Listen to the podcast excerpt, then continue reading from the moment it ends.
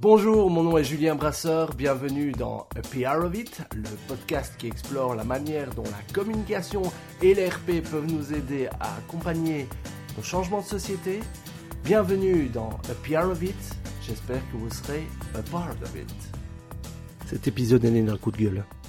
J'en avais marre qu'on utilise le mot marque pour dire entreprise. Ça a l'air banal comme ça, mais c'est probablement une habitude des gens de la com.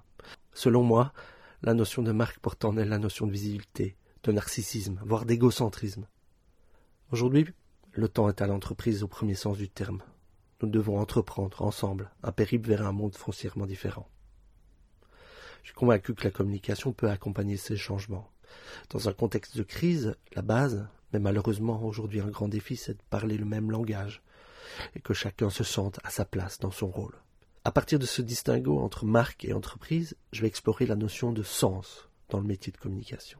Cet épisode a été pour moi l'occasion de mettre un peu d'ordre dans bon nombre des impressions et des intuitions qui vivent en moi depuis un bon bout de temps. Je suis donc à la fois heureux et fébrile de partager ça avec vous. N'hésitez donc pas à me donner votre feedback. Merci pour votre écoute.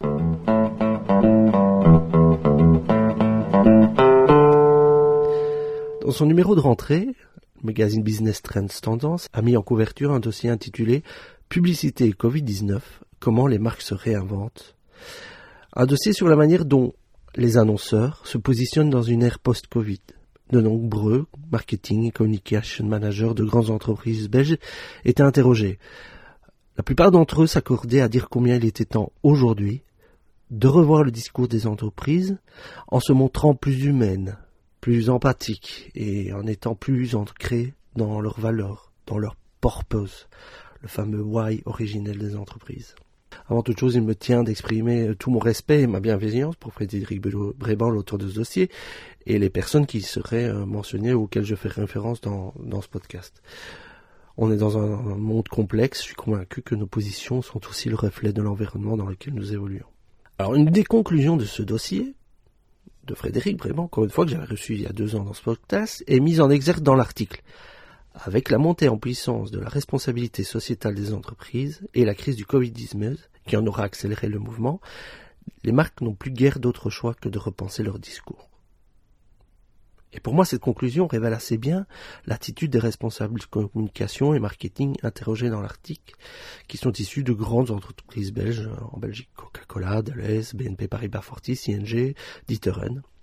Ce qui m'embêtard, c'est qu'à part une l'une ou l'autre initiative issue du monde bancaire, aucun porte-parole l'évoque. L'absolue nécessité, dans un contexte de crise notamment sanitaire, pour être crédible, digne de confiance, donner envie d'œuvrer ensemble un avenir meilleur, de, revoir la manière dont nos entreprises agissent, interagissent avec leur environnement.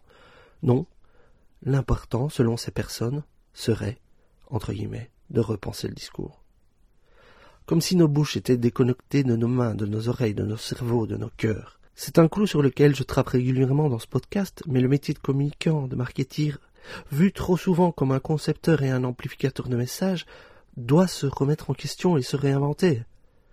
Alors, pour moi, le temps n'est clairement pas au changement de discours, le temps est de changer nos actions et d'éventuellement les rendre visibles, s'il y a lieu, on y reviendra, pour amener les citoyens à embarquer dans de nouveaux gestes, comportements, attitudes, plus en adéquation avec les défis d'aujourd'hui. Si je suis si remonté sur la notion de marque, c'est précisément pour cette raison de contexte. Le temps est aux actes, pas au narcissisme, ou à l'autoglorification, et encore moins à l'enjolivement de la réalité. Est-ce qu'avant de nous pencher sur notre branding, est-ce qu'il ne serait pas plus utile de se de se demander quelle position notre organisation veut être dans le monde. Et ne venez pas me coller une étiquette de purpose, de goodness ou encore pire d'happiness marketing là-dessus où je sens que je vais bouffer mon micro. Pour moi, ces conceptions ne sont que de jolies étiquettes pour qualifier des stratégies de positionnement de marque qui, selon moi, ne sont que du vent, si elles ne sont pas ancrées dans de réelles dynamiques, vivant à l'intérieur des plans stratégiques des entreprises et des organisations. Pour essayer d'y voir plus clair, permettez-moi de convoquer Aristote. C'est mon podcast, je fais ce que je veux.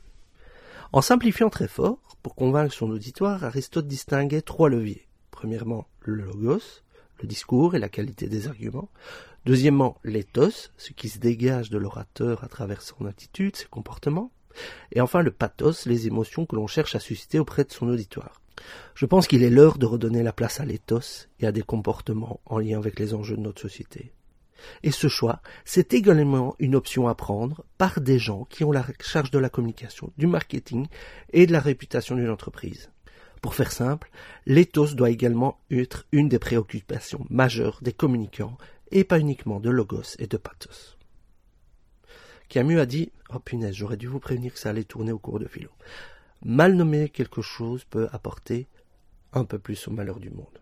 Entre parenthèses, je pense que cette phrase a particulièrement été d'à propos ces derniers temps. Dans les périodes de transition multiples que nous vivons, je pense qu'il n'est plus que temps de s'entendre sur les mots que nous utilisons. Certains mots, certaines réalités font tellement partie de notre quotidien qu'on oublie leur signification induite.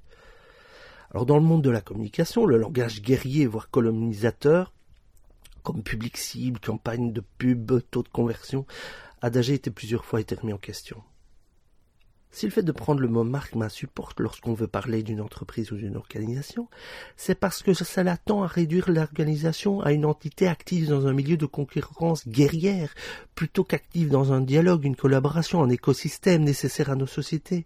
Dans le même ordre d'idée, je m'impose de parler de citoyens et plus de consommateurs lorsque je cherche à évoquer le public à qui les actions de communication sont destinées.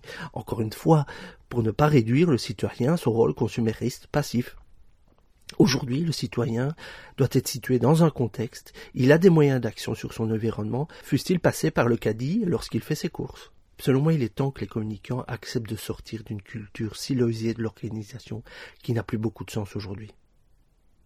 Souvent, le job d'un chargé de communication, d'un chargé de marketing, c'est de gérer l'image de la marque, voir la réputation. Je le concède, dans un monde de plus en plus complexe, on n'a pas fini de le dire, je le crains, la mission de celles et ceux qui ont la charge de cette marque est loin d'être simple. Comment investir mon budget média Sur quelle plateforme Pour quels objectifs? Et de devoir dire à ma hiérarchie ce que, tout cela rapporte, c'est chaud, j'en dis pas. Il est réellement important pour moi, pour une foule de raisons, que le métier de communicateur soit connecté à la destinée et à l'éthos de l'entreprise. Et donc, pour moi, il est important de redonner du sens à notre métier sous peine de notamment continuer à voir les burn-out exploser dans le secteur de la communication. Alors c'est quoi donner du sens quand on fait de la com? Un bon début pour moi serait de nous connecter au sens de l'action collective de l'entreprise au sein de laquelle nous œuvrons. Ça me semble impératif. Je ne pense pas que je pourrais trouver du sens à mon métier de communicant si je vais le faire pour un fabricant d'armes ou un cigarettier. Certainement pas. Plus spécifiquement, il me semble qu'en tant que communicant, il est essentiel aussi de percevoir sa propre communication au but final de l'entreprise, voire de contribuer à l'adapter. Aujourd'hui, la performance financière ne peut plus être le seul critère de réussite d'une entreprise. Le respect de l'environnement, la satisfaction des clients, la motivation des collaborateurs sont des critères de réussite auxquels je pense tous salariés et a fortiori des communicants doivent être sensibles. Il me semble donc important pour les communicants comme pour toutes les autres fonctions d'ailleurs, de pouvoir avoir une vision la plus claire possible sur la manière dont nous contribuons à ces buts. C'est certainement un enjeu de ressources humaines et de la communication interne pour les organisations. Dans une logique un peu plus micro, il me semble qu'il est important de pouvoir analyser le sens de notre métier au quotidien à travers cette petite équation qui n'engage que moi.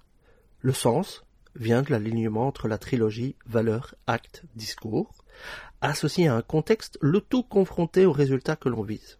Cela donne une formule mathématique un peu alambiquée, mais qui a dit que c'était simple de trouver du sens. S'il y a discordance entre les membres du trio valeur, acte, discours, c'est déjà mal barré, mais si en plus ces actions ne sont pas en relation avec un contexte et ne produisent pas de résultats, quel sens nos campagnes, nos actions, notre métier peuvent-ils avoir?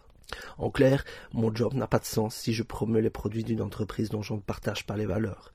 Une communication d'entreprise n'a pas de sens si elle n'est pas connectée à une réalité d'actes effectifs. Ma campagne de communication n'a pas de sens si elle ne tient pas compte du contexte dans, lequel elle est émise, si elle ne produit pas de résultats. D'où encore une fois l'importance de s'accorder au sein de l'entreprise en impliquant un maximum de partenaires et de membres de direction sur les critères du succès de nos actions en lien avec nos valeurs. Pour en revenir aux actions issues d'une banque bancaire citée dans le dossier de transparence, je prendrai l'exemple de l'action Yes We Are Open de BNP Paribas Fortis.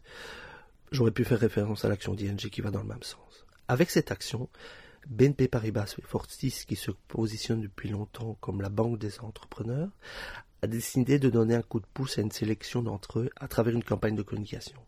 Site internet, réseaux sociaux, publicité traditionnelle. L'objectif affiché de la campagne était de soutenir les entreprises dans un contexte de déconfinement, en encourageant leurs clients à revenir faire affaire avec eux. Concrètement, plusieurs dizaines de PME ont reçu leur petit kit quart d'heure de célébrité, photos, vidéos, affiches, reportages en ligne. Ceci mettait bien évidemment la qualité de la relation entreprise chargée de relations au sein de la banque.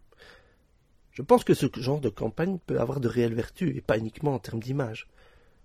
Je pense qu'elle peut contribuer modestement à recréer un climat positif visant à redamer l'activité économique.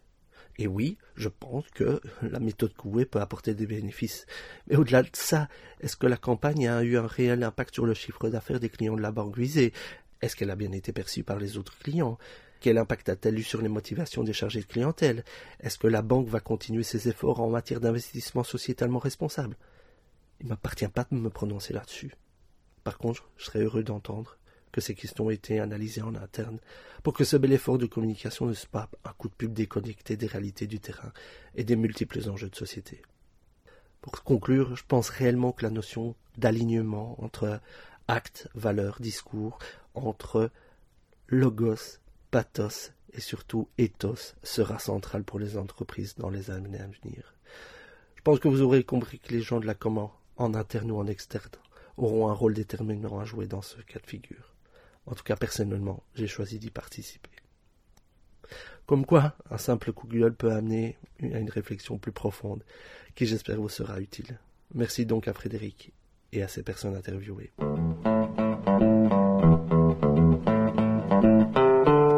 Merci d'écouter Epiarovit. Laissez-moi vos commentaires via facebook.com slash podcast ou via Twitter, arrobase underscore podcast pour m'encourager à aller dire à iTunes combien vous aimez ce podcast avec 5 étoiles de préférence. Merci et à très bientôt.